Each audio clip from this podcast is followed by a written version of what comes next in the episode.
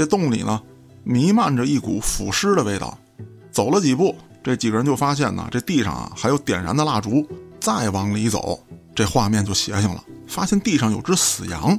走过去一看呀，这个肠子肚子呀，就是满天飞。仔细一看，不对，这内脏可不是羊的，这死尸也不是羊的死尸，他是一个人，手脚被砍去，拼上了羊蹄儿，然后这脑袋也被剁了，安上了一羊脑袋。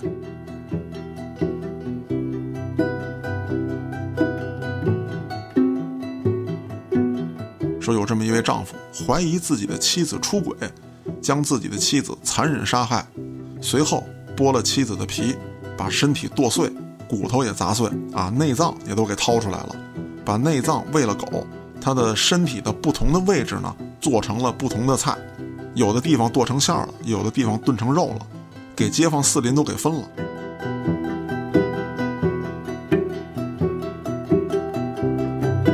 最后，这名男子还把自己妻子做成的炖肉送给自己丈母娘吃，第二天还打电话问：“你女儿的肉好吃吗？”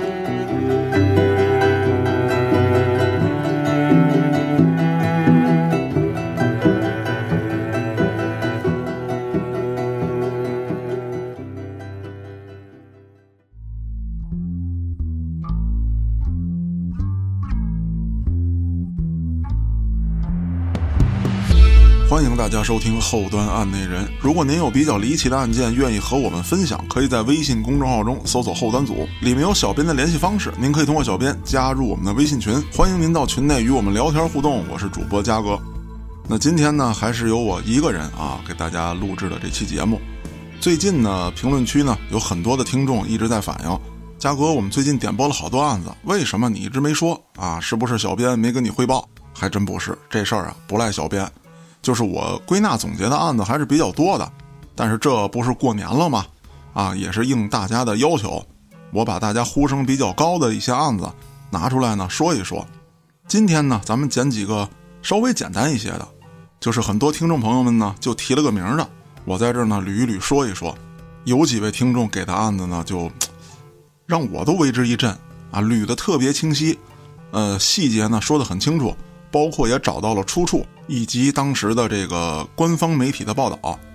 那这几件网友们捋的特别细的案子呢，咱先往后放放。今天呢，先把别的案子说一说。呼声比较高的呢，其中一个就是这个武陵县的稻草人案。说实话，这起案件啊，一开始看我就觉得它的真实性存疑，因为很久以前呢，我看过一本小说，啊，讲述了这个案件。呃，怎么说呢？有的朋友觉得呢，这个案件肯定是有原型，啊，想让我这儿呢挖一挖原型。我呢也确实找了很多相关的报道和消息，但是并没有从任何的官方报道当中啊找到有关这个武陵县稻草人案的这个报道。那有的帖子上呢会挂上消息来源，比如说啊某某省啊人民什么报道，哎，就是类似于人民报啊、人民台啊等等的这些啊，或者说人民网的。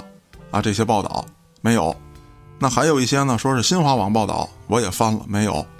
那咱们简单来说一下，为什么说呃这个案子它存疑呢？第一是没有报道，第二呢就是这个小说其实写的呢就太离奇了。还有一点啊，就是关于稻草人这个东西啊，在咱们国内它就是一个不太常见的东西。嗯，我呢是八零后啊，再往前我不知道。农村呢，我也去过，像这个我媳妇他们家啊，南方人，安徽的那边，他老家啊，这个老房子那边我去过，也是在村里，没有稻草人。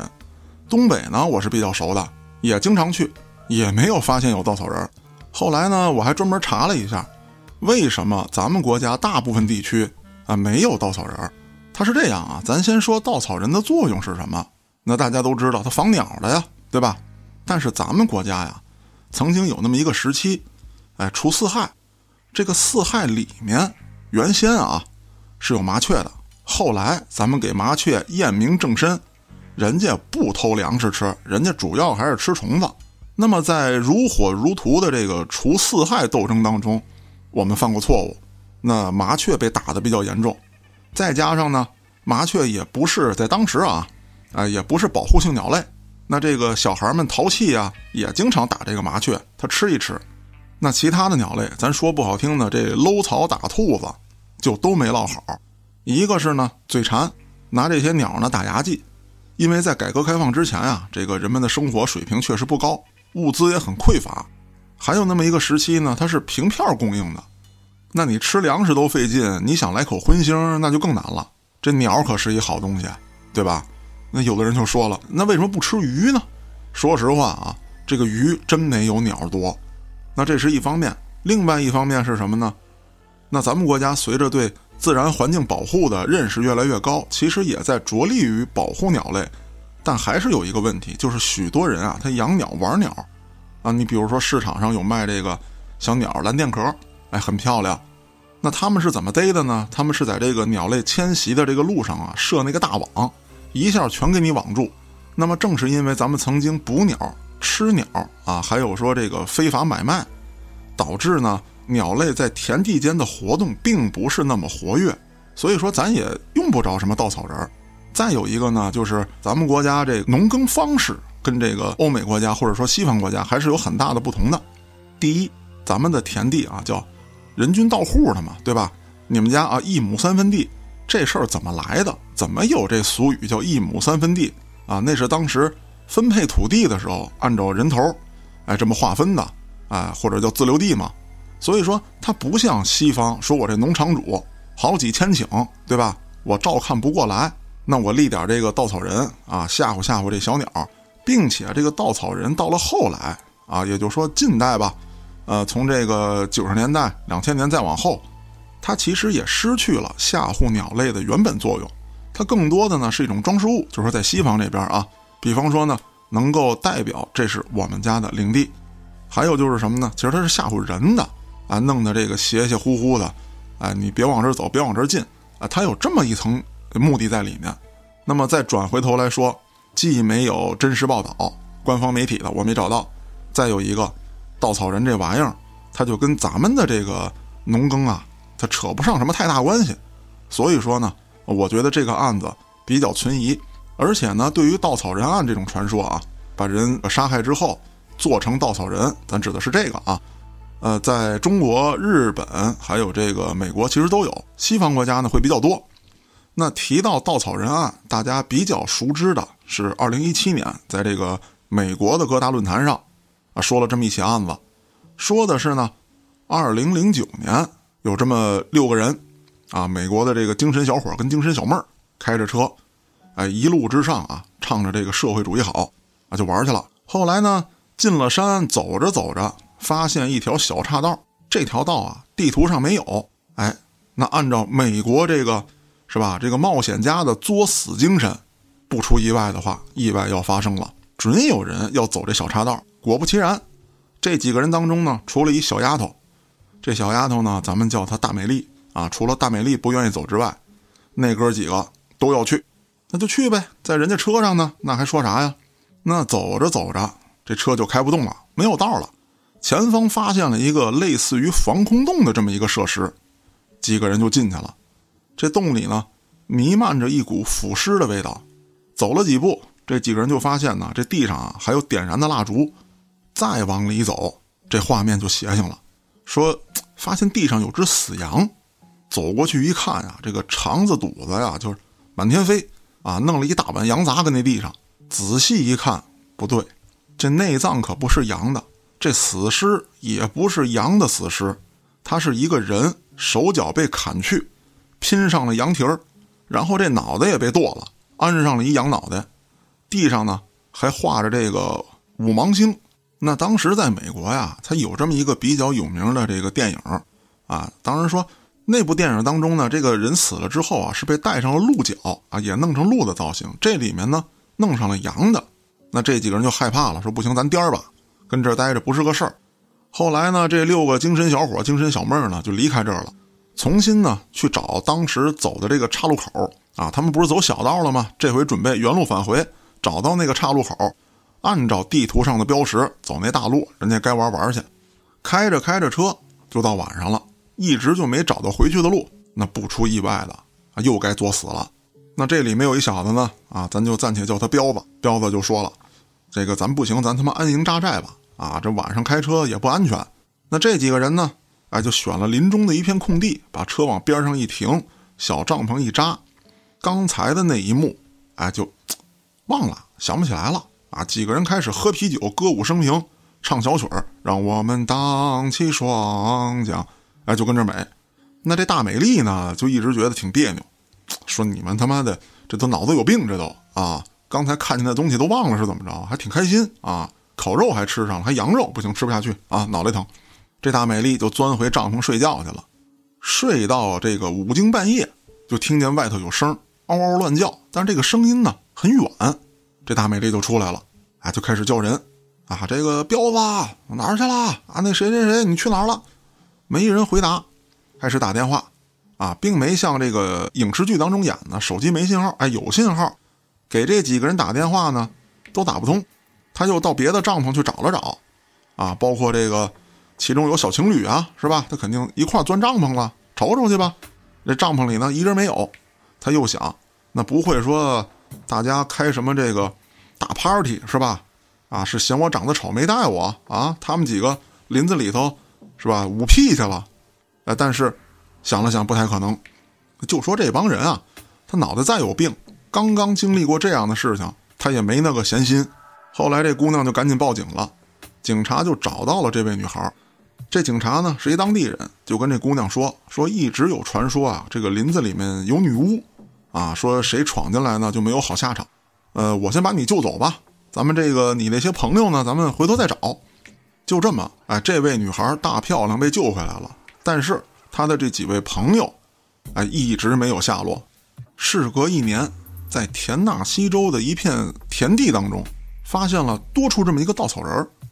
这稻草人呢，手脚都被砍了，而且呢被烧焦了，绑了很多干草，做成了这么一个稻草人，插在田地当中。警方经过化验，发现这具尸体啊，就是大漂亮的。随后啊，第二年又在相同的位置，啊，发现了一具尸体。这个尸体呢，也是脚被砍了。经过化验，发现这具尸体呢，是他那好朋友彪子啊，也就是跟他一块玩那个几个人当中的其中一位。又隔了一年。在同样的位置又发现了一具尸体，也是啊，这个手被砍了。那么警方就慢慢觉得这里面肯定有什么阴谋，哎，准备在这儿埋伏下来。埋伏一段时间之后，也就是说隔了一年的哎，发现尸体这个前后这段日子啊，好比说吧啊，去年一月八号发现的尸体，前年啊一月六号发现的这尸体，那么一进一月啊，这些警察啊就开始布控。布控了一个月，什么都没发现，啊，就觉得有问题，那就别在这儿闲等着了，就撤了。这个案子呢，又成了一个无头案。那么警方撤退之后，时隔一年，发现了另外一具尸体被扔在了麦田当中，啊，也是相同的位置，只不过呢，这次没被做成稻草人，就直接给扔这儿了。这人的死法就跟他们不太一样，是脑袋没了。那结合起来呢？呃，大家就有了一个猜想：防空洞当中的人啊，是手脚被砍去，哎，换上了这个羊蹄儿，脑袋被砍去，换上了这个羊头。那么这几位死者，前几位也是手脚被砍去，最后一位是头被砍去。所以说呢，很多人就猜测，啊，这真的是一种巫术。那么这些人呢，很可能是不小心破坏了女巫的黑魔法，遭致了诅咒。那么这个案件的起初呢，其实不是什么案子，它是二零一四年有这么一个小说家啊发表了这么一部小说，那这小说呢不温不火，直到二零一九年，他们用了一种新的营销方式，在网上配上图，哎，散播这样的消息，让它变得很火。那么这位小说家呢，随后就挣钱了呀，对吧？那这就是我查到的啊，关于这个稻草人案的一个事件，包括呢，这个韩国还有一部电影。说的跟这个内容呢比较相似，呃，那部电影呢说是有原型的，我大概呢也看了看，啊，主要是一些这个针对于女性的这个杀人案。这个案子呢，我在原来的节目当中呢也捎带手介绍过，就是韩国这起案件。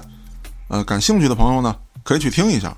那还有网友呢提出来这个讲一讲这鸵鸟肉这个案子，其实这个案子呢，我原来的节目当中呢也确实讲过了。呃，有一些入坑比较晚的朋友呢，可能是没听过。啊，可以嗯挖挖坟啊，到前面找一找。那还有一位听众朋友呢，想让我讲一下啊，广东湛江的这个凶残的案件。后来呢，我就搜了一下，因为指向性不太强，我就直接搜的关键词呢是广东湛江案件。那么出来这么几个，您看看啊，哪个是您说的那起？包括这位网友还加了一个什么二十年未被这个破获啊，还有人说呢是十七年，但是您从哪年开始算的十七年？这事儿还真不太好说。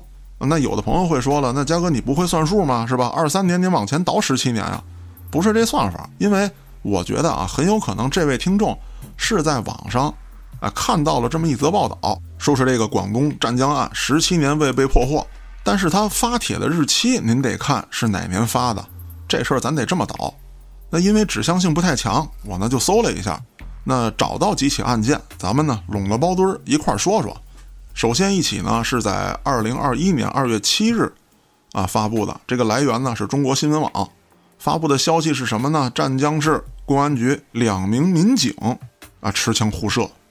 这两名民警呢，一个是徐某四十岁，另外一个呢是吴某四十六岁。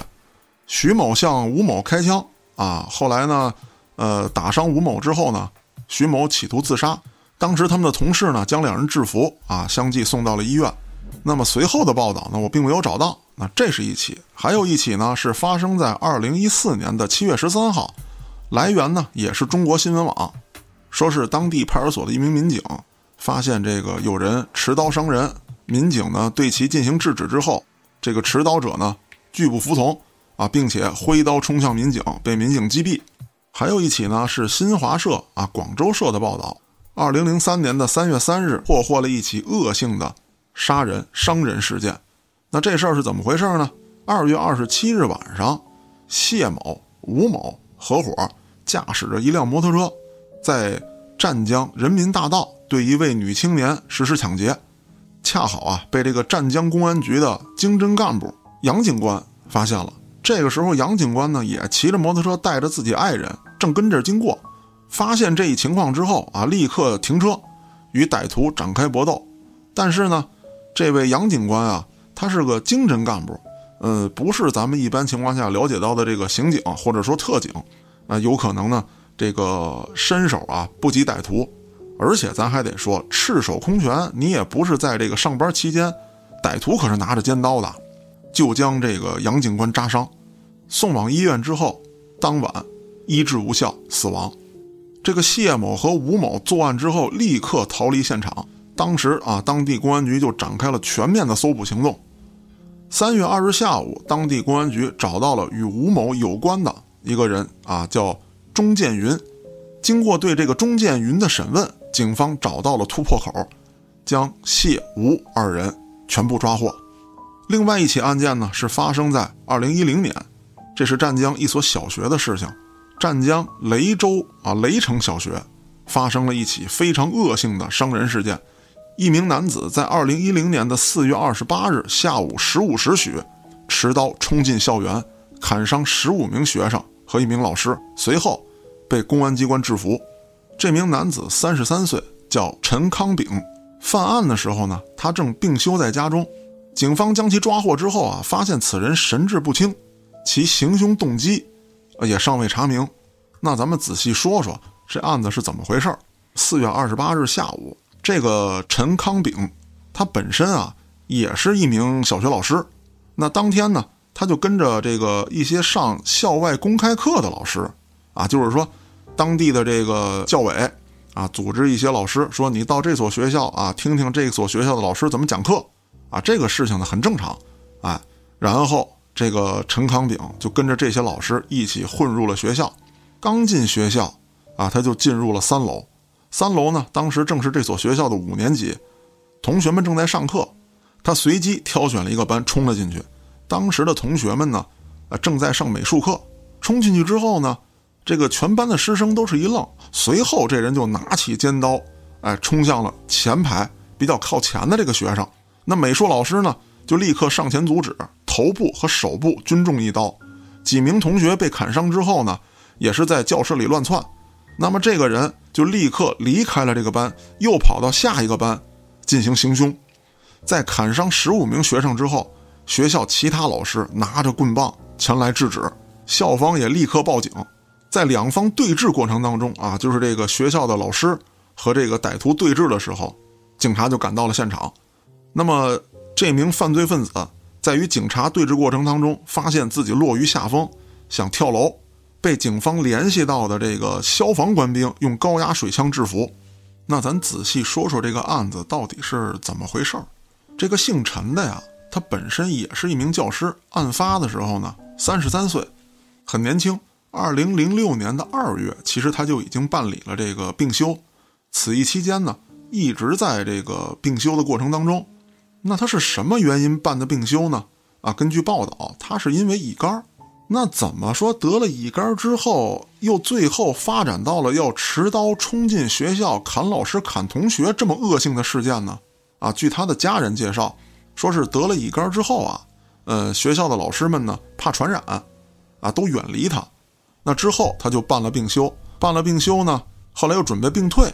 他本身是有一位女朋友，他这女朋友得知他这个病休啊，而且要办病退之后，也跟他提出了分手。那大概意思吧，就是说，哎，你没工作了，咱俩在一起呢没什么前途，我要跟你分手。那么这两件事相继对他进行打击之后啊，就说他精神不太正常，并且呢，家人也确实出示了啊医院开具的他精神方面有问题的这个证明，但是最后案件呀，并没有因为他精神有问题而对他从轻处罚。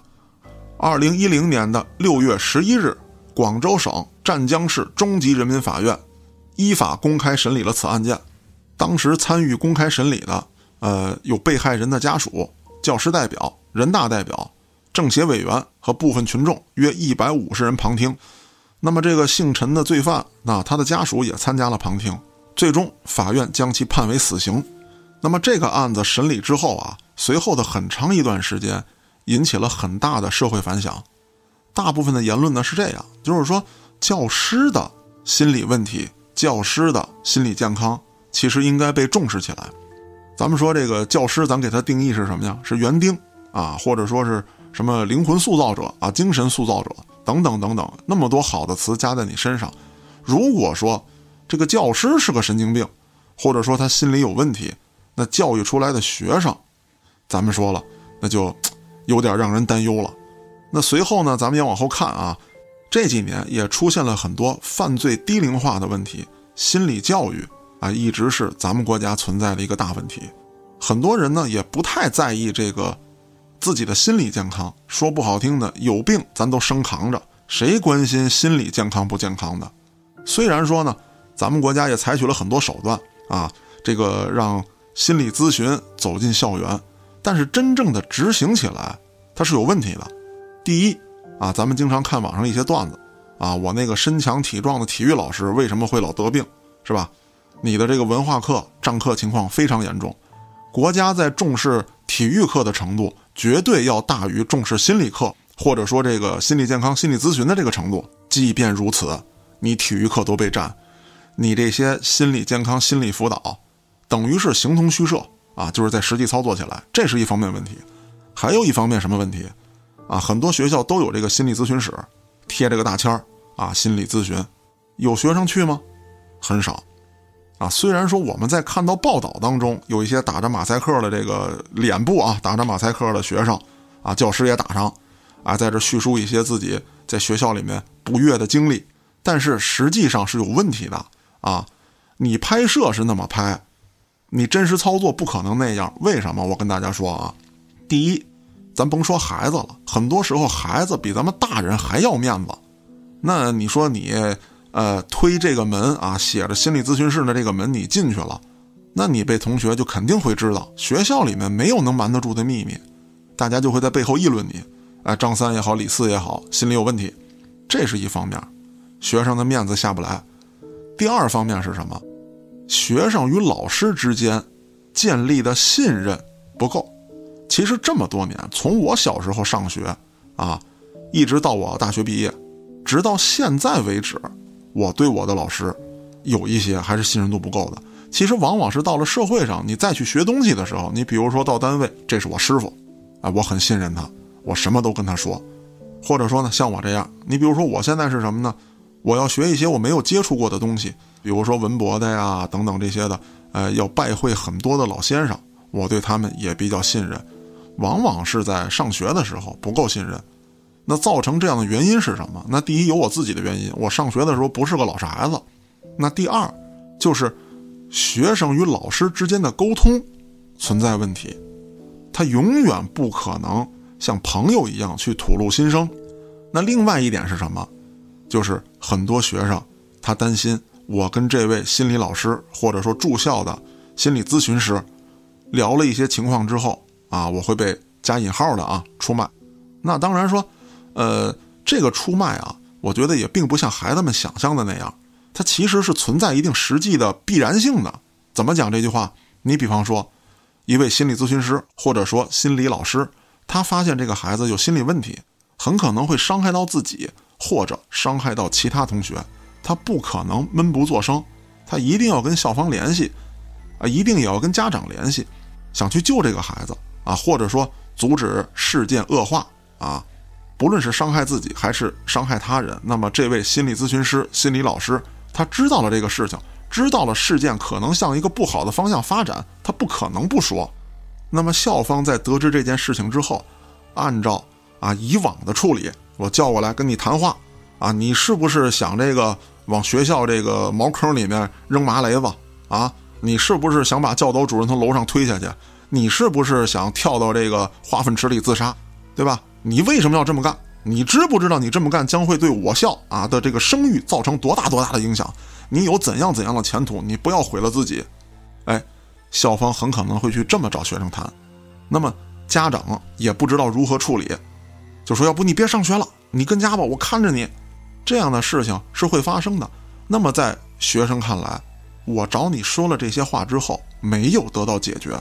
啊，反倒得到了更不好的后果，那学生他就不敢说，他认为自己被出卖了。在一个孩子的认知里面，他考虑不到，那这个事后大家是为了帮我，很可能只是在帮我的途中呢，采取的方式不对。在他看来，当下他的理解就是我被出卖了。我被出卖了之后啊，全校师生恨不能都知道我心里有问题，然后我还被批评。啊，我被这个孤立、被歧视，然后家长还要这个看管我，以更大、更严厉的这个枷锁啊控制我，他很难受。所以说，在执行的时候，有很多的问题是无法落实的。那么再有一个就是学校的安保措施，你怎么就让这样一个人混进来了？在北京啊，大概是二零一七年、一八年左右啊，经常见到，啊，就是这个一到放学点儿，主要是放学点儿啊。幼儿园门口有的是部分的这个中学门口会出现警车、警察在这执勤，那看到这样的情况，那作为老百姓，我当然高兴了，对吧？有警察在门口保护着我的孩子。可是我当时就觉得这样的情况不会一直持续下去，北京警力匮乏啊，很少，这么每天在这盯点儿，他一定会坚持不下去。所以说这个问题，呃，也是有待解决的。呃，后来呢，我也是这个去开家长会啊，我跟学校提过这个保安，您别整这个，好家伙，六个保安剩四颗牙，这你保护不了谁，对吧？这是其一。再有一个，对于保安的培训也很重要，对吧？一个是说他们的这个呃业务培训，再有一个就是他们的这个精神方面啊，或者说思想觉悟方面的培训，还有就是一定要加强师生的。心理健康建设。那么这位网友点播的这些案子呢，咱们先说到这儿。我确实没有找到按照你这个关键词所搜索出来的案件。呃，您呢可以再提的细致一点，我呢后续呢再去搜再去找啊。咱接着往下说。那有另外一位网友呢点播了一个叫这个天台上的韩国人啊，我搜了一下，怎么说的都有，什么屋顶上的韩国人啊，阳台上的韩国人。到底是什么名字不重要了，但说的呢基本上是同一件事儿。这事儿呢发生在一九九二年的美国啊，洛杉矶。那具体是怎么回事呢？说是当时啊，这个非洲裔还有拉丁裔联合起来，一起这个伤害韩裔。事情的起因呢，一个十五岁的黑人小姑娘去一家韩国超市偷了一瓶果汁儿，啊，这个老板就追出来给她抓住了。小姑娘不但不服从管教，啊。还凭着自己这个高大的身体优势，把这个女老板给打倒了。打倒之后呢，还想要逃跑。这女老板呢也没惯着他这毛病，就从柜台里面啊拿出支枪来朝他射击。这名女孩被当场击毙。随后呢，当地警方啊就抓住了这位呃小超市的老板，给他判的呢是故意杀人罪，量刑了一下是十六年，缓刑五年，并且处以五百美金的罚款和四百小时的社区服务。结果这判决一出来啊，这黑人就炸了窝了，认为法院啊。包庇韩国人判得太轻了，啊，必须给他枪毙。那这事儿呢，还在沸沸扬扬的闹腾当中，啊，接着就发生了另外一起案件。有这么一老黑，喝完酒开车，啊，越开越疯狂，听着那个黑怕不西海岸啊，就抖起来了，以为自己在圣安德烈斯，歘着歘着，后面有一警车，喂哇喂哇的就就响了，就追他。这警车上呢，有一名男警察，一名女警察，一路狂追。啊，最后好不容易给这车别停在路边了，就让他下来。警察一看是黑人，啊，按照这个固有思维，不是吸毒了就是喝酒了，要不你就是私藏什么违禁品了，就对他进行搜查。那这位老黑呢，是一不服从酒精测试，啊，第二也不让警方搜车，哎，就开始这个跟警察这个 battle，啊，就这个 rap 就起来了，骂街，哎，再加上这个肢体动作。这警察呢是一边给他打节奏，哎，一边就掏出电击枪，啪给他电倒了。这老黑呢也他妈挺刚，电倒之后自己又站起来了，呵，这家伙霹雳舞跳上了，就跟警察要磕。那这时候呢，这名男警察啊就跟这老黑磕，女警察呢就呼叫了救援，马上在附近的另外一辆警车就开过来了。这警车上也有两名警员，这四个人啊就拿着这个美国镐把。对着这老黑呀，就踢儿踏踏踏令踏令叮踏，就一顿歇，就给老黑干趴下了。那恰巧这一段这个警察拿这个镐把子抡老黑这视频就被人录下来了。当时的网络呀还不发达，但是呢，哎，他有这母带，他就开始往外发，并且给了媒体。在这个洛杉矶呢，有一个电台叫做 KTLA 啊，这这个这个到底啥意思我也不知道啊。那这个母带给到这个电视台之后啊，就开始往外播放。这一下，好家伙呀，这帮老黑又炸了窝了。所有的黑人都盯着这个案子啊，说我要看你美国政府怎么判决的啊，又开始游行，又开始搞事情。这个案子呢，历时大概是四个月，结束之后，几名警察被无罪释放。这一下，这帮老黑可就不干了啊，说你们针对我啊，说当时这个跟韩国人这事儿，你们就偏袒。啊！现在你们又如何如何啊？就不把我们当人？这帮老黑呢，就准备啊，说要让你们知道啊，我们的力量啊，美国是由我们建立起来的，是你们当时这个贩卖黑奴把我们弄到这儿啊！你以为我们想来啊？我们就想跟老家那穿那个大草裙我们扭，我们高兴着呢。你给我们弄过来之后，你不尊重我们，对吧？我们把你们美国建设成为是吧世界第一，然后你们现在这么对我们，不行。我得打砸抢烧，哎，我要报复，我要宣泄我的愤怒，我要张扬我的主权啊！那么新仇旧恨一块儿算，就想起了，哎，当时跟韩国人发生冲突啊，结下梁子这件事儿了。于是乎，他们就往韩国城冲。那么在这一时期呢，其实遭殃的不仅仅是韩国人，中国的很多店铺也被砸得很惨，哎，中国很多这个在外做生意的人啊，有死有伤。冲到韩国这儿之后呢？韩国人就组织起来了，占领了制高点，在屋顶上呢设了这个沙袋，开始开枪还击。这帮老黑呢没怎么携带这个武器啊，就是拿武器的不多，基本上就是棍棒啊、自制的燃烧瓶。他认为呢，凭借他们这个孔武有力的身材，再加上有这个哎帮派撑腰，哎，我说扫哪儿就扫哪儿。这么一暴动呢，警察呢其实啊也治不太了啊，因为人太多了。谁知道呢？这么一伙穷凶极恶的这老黑冲到韩国城之后，韩国人一点没惯着他，啊，先警告你再往前我就开枪。老黑管你那个呢？警察跟我说再往前开枪，我他妈都不听。你那个身高，对吧？啊，经常吃泡菜的，你刚到我腰，你枪都拿不动，你还敢打我？就往里冲。韩国人是一点没惯着他们，当时就开枪了。最后呢，打死了五十三人。那么刚才讲的啊，就是这个。屋顶上的韩国人，你管他屋顶上的、阳台上的、天台上的，还泡菜坛子上的，无所谓了啊。大概就是这么一个事件。那还有一位网友点了另外一个案子，就是廊坊杀妻案，说的呢是血不呲撩的，啊，说把这个皮又给扒下来了，又把这个肉给煮了。那这起案子其实我也存疑。那我说说我为什么会对这起案子存疑。第一，我没在这个网上找到任何这个主流媒体的报道。那么所有的线索呢，都指向2016年的时候，一位微博上的大 V 发布的一则消息，啊，他配了图，配了文字，他说的呢是大概在两千零几年的时候，说发生在廊坊的梨园，说有这么一位丈夫怀疑自己的妻子出轨，将自己的妻子残忍杀害，随后剥了妻子的皮，把身体剁碎，骨头也砸碎，啊，内脏也都给掏出来了，把内脏喂了狗。他的身体的不同的位置呢，做成了不同的菜，啊，有的说是，有的地方剁成馅儿了，有的地方炖成肉了，给街坊四邻都给分了。当时他的微博上呢，还配了很多血腥的图片，可以看到这个大锅边上呢流的这个汤子呀、血呀，这个，哎，非常的有这个视觉刺激性。而且呢，呃，这个微博上还说呢，最后这名男子还把自己妻子做成的炖肉送给自己丈母娘吃。第二天还打电话问：“你女儿的肉好吃吗？”